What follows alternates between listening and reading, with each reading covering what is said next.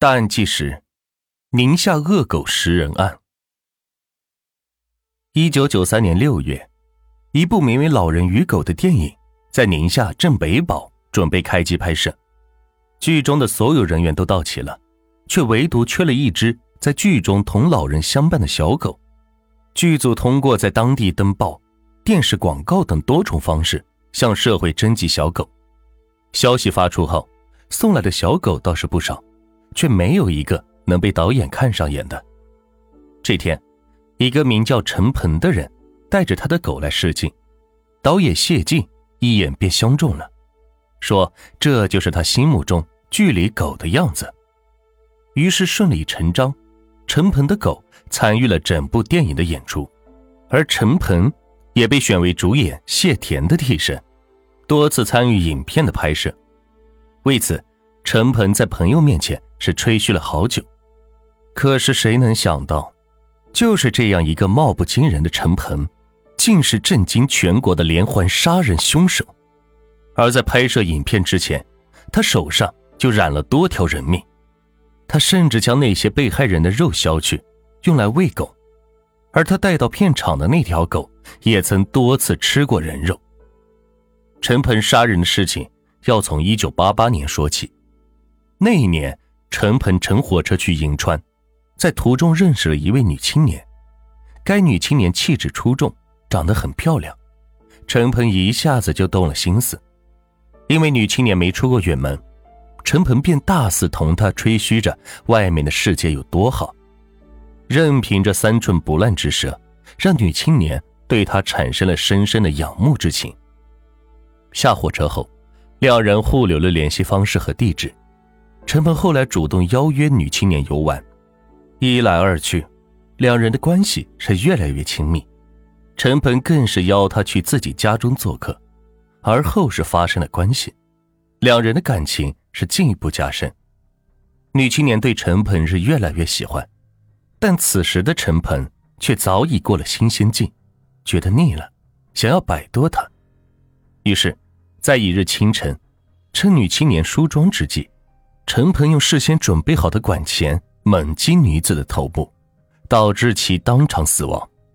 而后，陈鹏将其衣服脱光，肢解尸体，剔下骨头上的肉来喂狗。陈鹏好玩狗，自家的院中养了二十多条凶狗。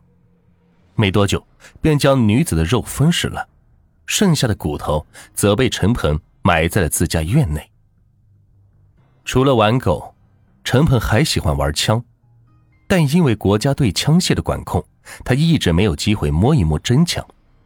这一天，陈鹏听说区林科所来了一批猎枪，手痒痒的他伙同其表弟邵小丹一起盗走了猎枪及子弹。拿到枪的陈鹏马不停蹄的对枪进行了改装，方便自己的携带，而后便开始刻意的寻找目标试枪。一九九零年十二月，陈鹏同一个朋友于大伟闲聊，得知于大伟在现在的公司做的不开心，想要离开，在向其老板李国栋索要三千元押金时，遭到了拒绝。暴躁的陈鹏当即表示要替于大伟讨要钱财。两人计划先搞一辆车，然后绑架李国栋。于是，两人以租车的名义诱骗司机。杨学林到陈鹏家中，被陈鹏开枪打死，而后像处理女青年的尸体一样，将肉剔下喂狗，随后开车去找李国栋，但是一直没有找到李国栋的踪迹。因为收到风声，警方在找失踪的杨学林，两人便弃车逃跑，躲到了外地。没过多久，两人觉得风声过了，这次再加上陈鹏的表弟。三人便又重新开始了谋划绑架李国栋的计划。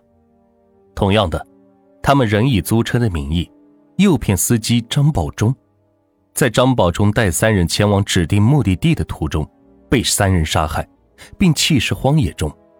而这一次，他们仍然没有能够找到李国栋，三人只能暂时的先分道扬镳，约好日后有事再聚。闲来无事的陈鹏。除了玩枪耍狗，又打起了女人的主意。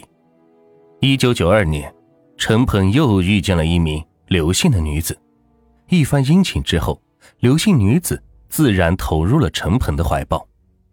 没过多久，女子向陈鹏借钱，称自己遇到了些事情，希望能借三千块钱用于周转。以陈鹏的性格，本身就是抱着玩玩的心态，此刻便是立马有了了断的念头。同先前的女子一样，在刘姓女子梳妆时，被陈鹏一枪毙命，然后脱光了刘姓女子的衣物，将尸体肢解。陈鹏的邻居恰巧那几天出门，就让陈鹏帮忙看家。于是陈鹏便放了自己养的五只狼狗在邻居院内，将刘姓女子肢解后，陈鹏随手将尸体丢弃在了邻居家的院内。等他过几天再来看时，除了骨头，肉已经被狼狗吃完了。陈鹏用携带的铁锹一把将骨头扬起，抛在了自家的屋顶上，剩下的骨头。就地掩埋在了邻居家的院子里。第三个被陈鹏害的女人姓于，于某本身就是有家庭的人，但陈鹏认为养狗的玩枪特别难忍，出于对陈鹏的仰慕，便主动的投怀送抱，两人甜蜜了一段时间。有一天，于某对陈鹏说，想要和他组建一个家庭，但陈鹏本就抱着玩玩的态度。对所有的女人都是一样，他可不想被眼前的这个女人所缠住。他先稳住了于某，同样，在其梳妆时，陈鹏从背后一枪杀了他。一九九四年十二月，陈鹏的老同学张明邀请他一起做羊绒生意。张明告诉陈鹏，自己已经筹起了物料款一百五十万元。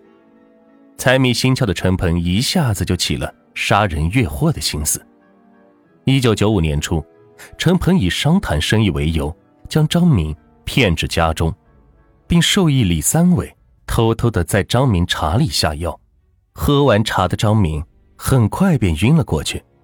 陈鹏掏出准备好的手枪，一枪结果了张明的性命，抢了他的钥匙、BP 机。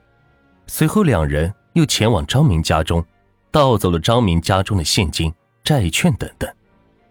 而后，陈鹏带着张明的 BP 机招摇过市。